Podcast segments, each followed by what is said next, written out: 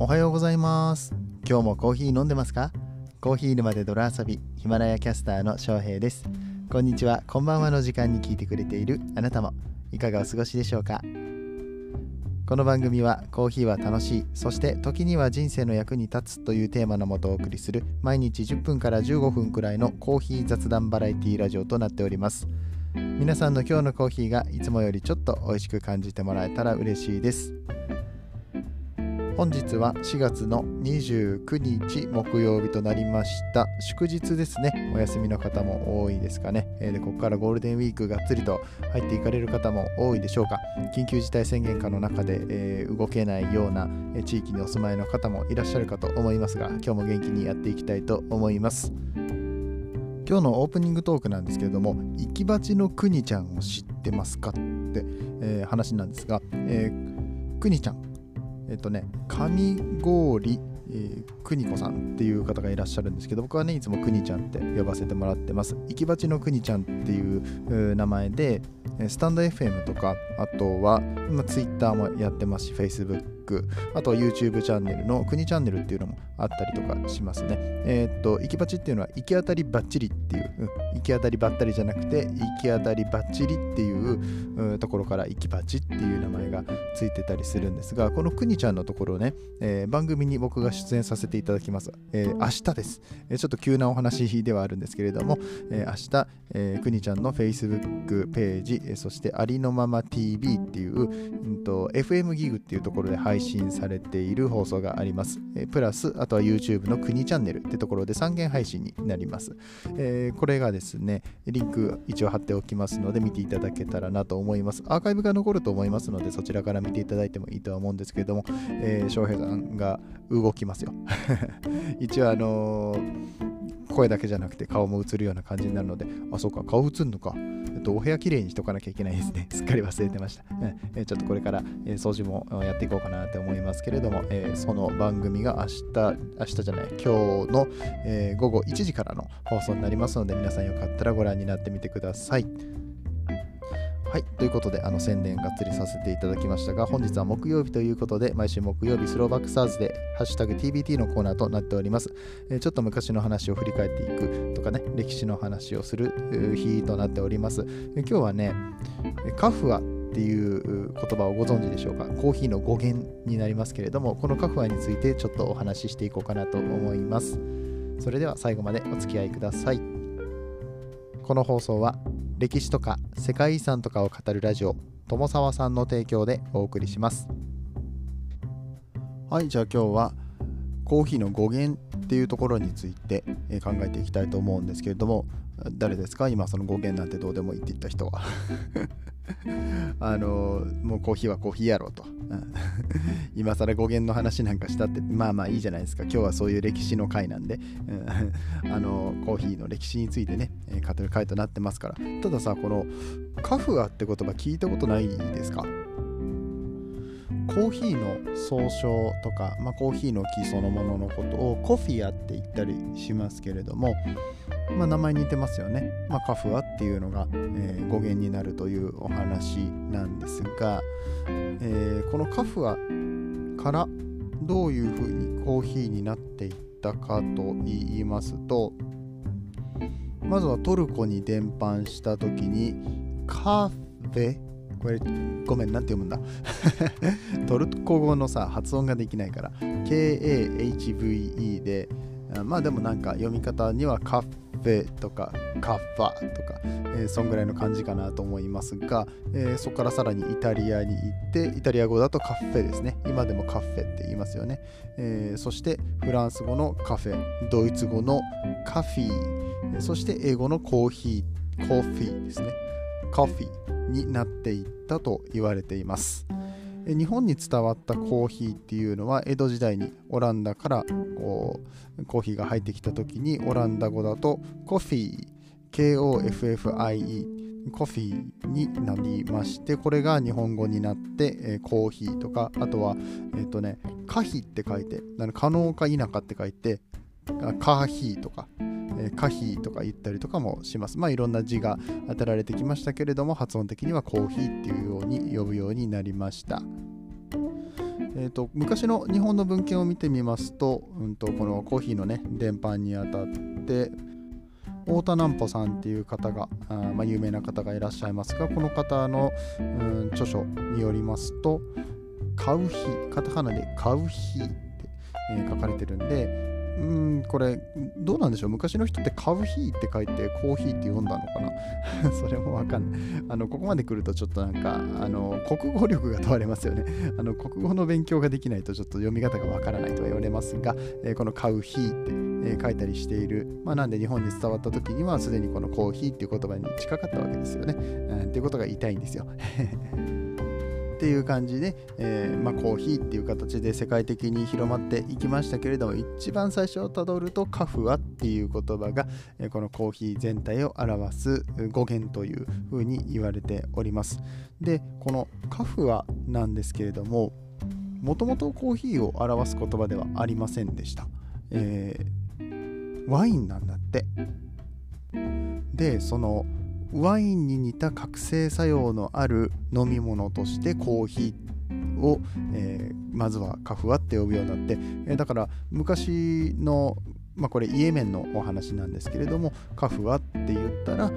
ワインのことも言うしコーヒーのことも言うしみたいな感じで飲み物全般を表す単語として使われていたという説があります。でまあちょうどこのコーヒーがね発見された頃に、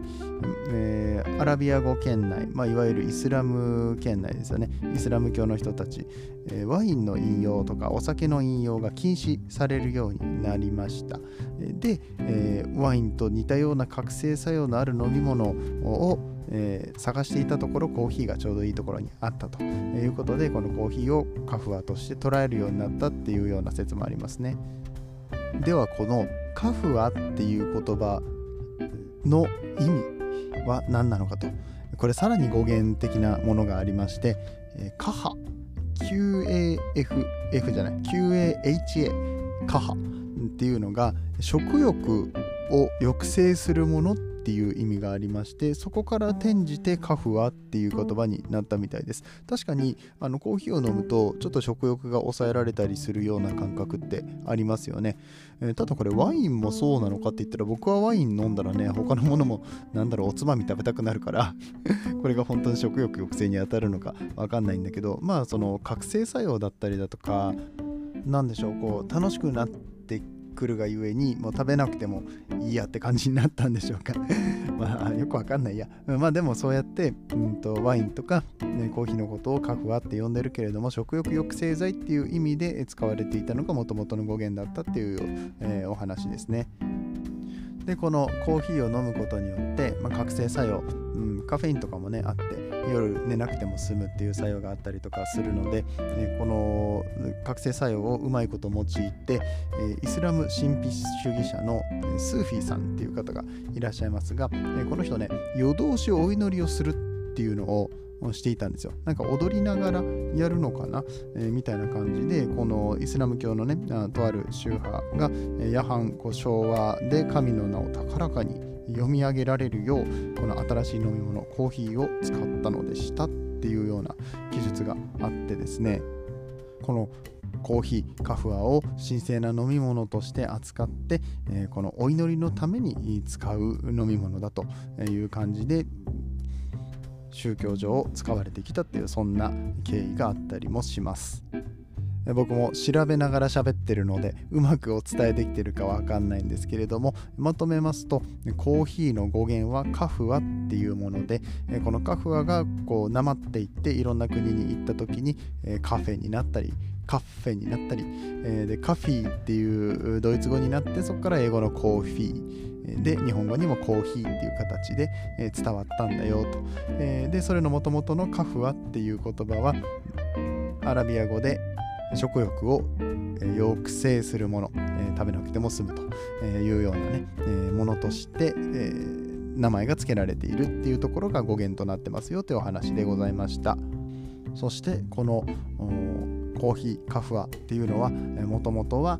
赤ワインを指す言葉としてカフアっていう言葉が使われていましたがえその後コーヒーの実とか、え果肉および薄皮から作った飲み物えー、とかもしくはそのコーヒーそのものコーヒーの生豆そのものから作った飲み物、えー、などを指すようになったっていう、う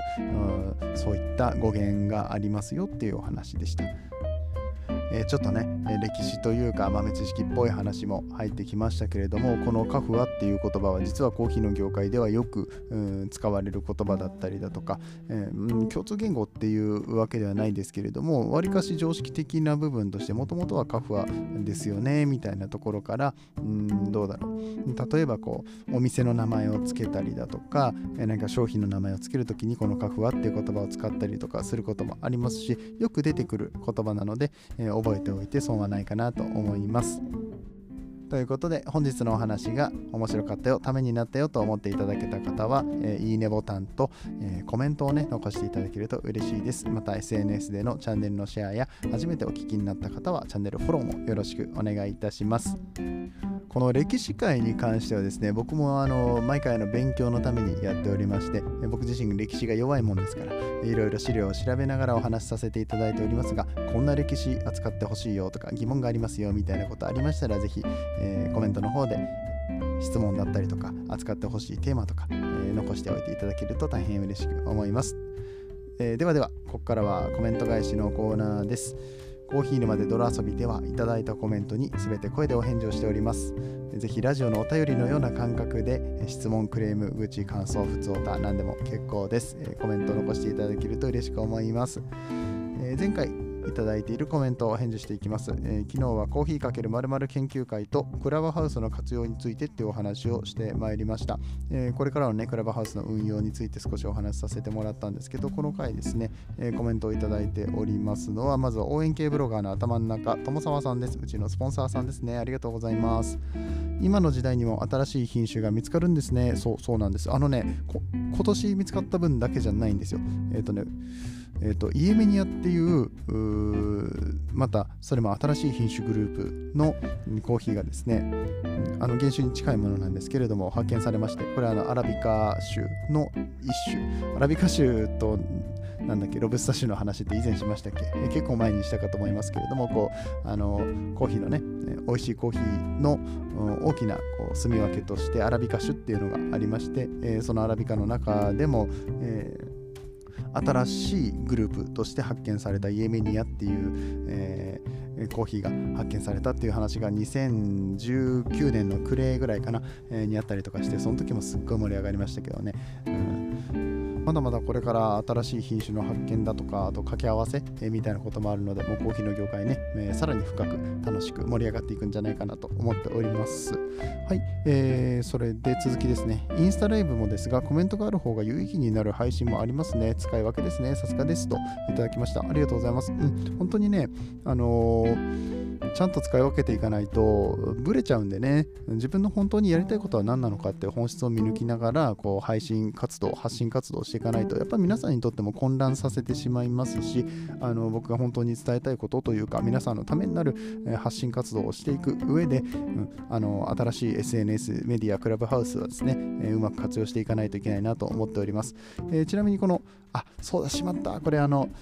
最初に言っとけばよかった。えー、っと明日金曜日クラブハウスで、えー、僕とあとあの京都に住んでる、うん、カフェオタクのかえちゃんって子がいるんですけどその子と,、えーとサイフォンのプロ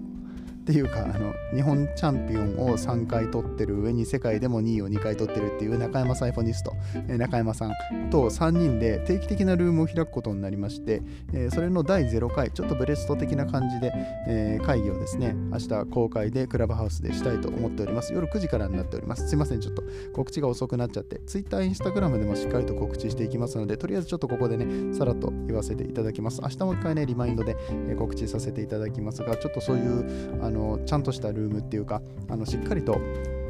準備をしたというかコンセプトを持ったルームっていうのを今後定期的に配信していきたいなと思ってますのでそのうちの一つとして、えー、この、えー、かえちゃんと中山サイフォニストと僕でコーヒーを拾えるにはどうしたらいいかコーヒーの深さではなくて広さを求めていくような、えー、そういったルームをやっていきたいと思いますのでぜひ遊びに来てください。大沢さんありがとうございました、え続きましては K さんからのコメントです。新しい品種ですがこれステノフィラっていう品種になりますね。希少らしくこれかららしいですね。そうみたいなんですよね。低地でも栽培できてアラビカよりも美味しいらしいですね。また新しい味に出会えることは楽しみですね。といただきました。そうそうなんですよ。うんなんかねあの普通アラビカ種っっていう品種になりますと,、えーと、1600m とか 2000m とかそういう高地で採れた、えー、コーヒーが美味しいとされています。寒暖差のあるところでねこう種もギュッと詰まってこう甘みだったりだとかミネラル感とかがしっかり出るっていうような話なんですけれどもこの新しく発見された品種ステノフィラは、えー、標高 400m ぐらいでもそのアラビカに負けないっていうか何だったらアラビカよりも美味しいぐらい、えーと、例えばねルワンダの 1600m 級の山で採れた、えー、豆よりも点数が高かったみたいな話があったりとかします。ちょっとこの辺の話はね、また明日かな、うん、あの明日か明後日あたりにあのしっかり詳しくさせていただきたいと思いますので、えー、またちょっとね、お楽しみに待っていただければと思いますけれども、もう本当にあの美味しいコーヒーがどんどんと生まれてくることをね、楽しみにできますよね。そんなニュースでした。はい、えー、K さん続きます。SDGs ってもっと知っていきたいですねとありまして、これに関しても、えーと、ちゃんとね、部屋を作っていきます。またクラブハウスの話だったりとか、あと僕の発信活動においても、この SDGs には結構重きを置いていきたいなと思っています。コーヒー好きでね、あの一生やっぱりコーヒー飲んでいきたいんですよ。コーヒーなんかなくても生きていけるよっていう話はありますけど、やっぱり人生を豊かにする飲み物だって僕は思ってますので、うん、あの万人に、えー、そのように言えるわけではないですけれども、他のコーヒー好きの人とか、毎日コーヒーを飲むよって人はたくさんいらっしゃいますから、そういった人たちのために何かお役に立てるような情報、えー、特にこの地球環境を守っていくとか、えー、っと今で言ったらこのダイバーシティインクルージョンとかね、えー、そういった話も含めて、えー、世界中の人たちに発信していく上で押さえておかないといけないトピックだと思ってますからこの SDGs これからも頑張って発信していきたいと思います。K さんもね、えー、ぜひ一緒に勉強していきましょう、えー、ということでコメントありがとうございました。本日も最後までお付き合いいただきありがとうございます。ゴールデンウィークはいろいろと企画しておりましてっていうかあの急に決まった話とかも結構多かったりするので告知が追いついていないんですけれども、えー、クラブハウス上でボイシーパーソナリティで集まってちょっと飲み会でもやろうかみたいな話も出てたりとか固まってないですけどね。固まってないですよまだ、うん、でもなんかあとコラボ企画とかね。あの時間があるうちにいろいろやっていこうよって話をしてますので、えー、これから楽しくなってくると思います。大型連休の初日となっております。あのコロナだけじゃなくてね、えーと、風邪だったりとか、まだちょっとこう気候が不安定な時期だったりとかもするので、体調を皆さん万全に整えていただけたらなと思います。本日も素敵な一日をお過ごしください。また明日の朝お耳にかかります。次はどの声とつながりますか？引き続きヒマラヤでお楽しみください。